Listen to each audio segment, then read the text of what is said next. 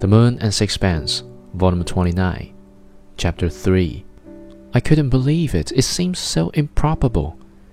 She couldn't bear the sight of him. It was more than improbable. It was incredible. I thought it was merely jealousy. You see, I've always been jealous, but I trained myself never to show it. I was jealous of every man she knew. I was jealous of you. I knew she didn't love me as I loved her. That was only natural, wasn't it?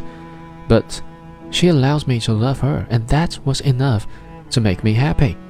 I forced myself to go out for hours together in order to leave them by themselves. I wanted to punish myself for suspicions which were unworthy of me. And when I came back, I found they didn't want me. Not Strickland, he didn't care if I was there or not, but Blanche. She shuddered when I went to kiss her. When at last I was certain, I didn't know what to do. I knew they'd only laugh at me if I made a scene. I thought if I held my tongue and pretended not to say, everything would come right.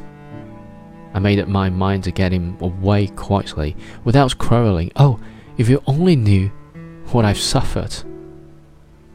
Then he told me again of his asking Strickland to go.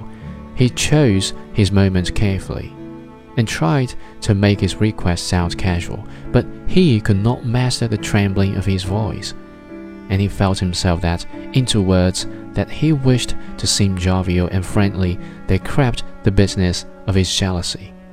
He had not expected Strickland to take him up on the spot and make his preparations to go there and then.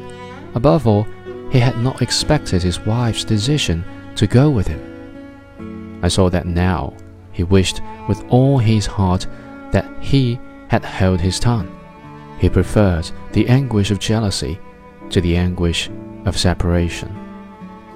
I wanted to kill him, and I only made a fool of myself. He was silent for a long time, and then he said what I knew was in his mind.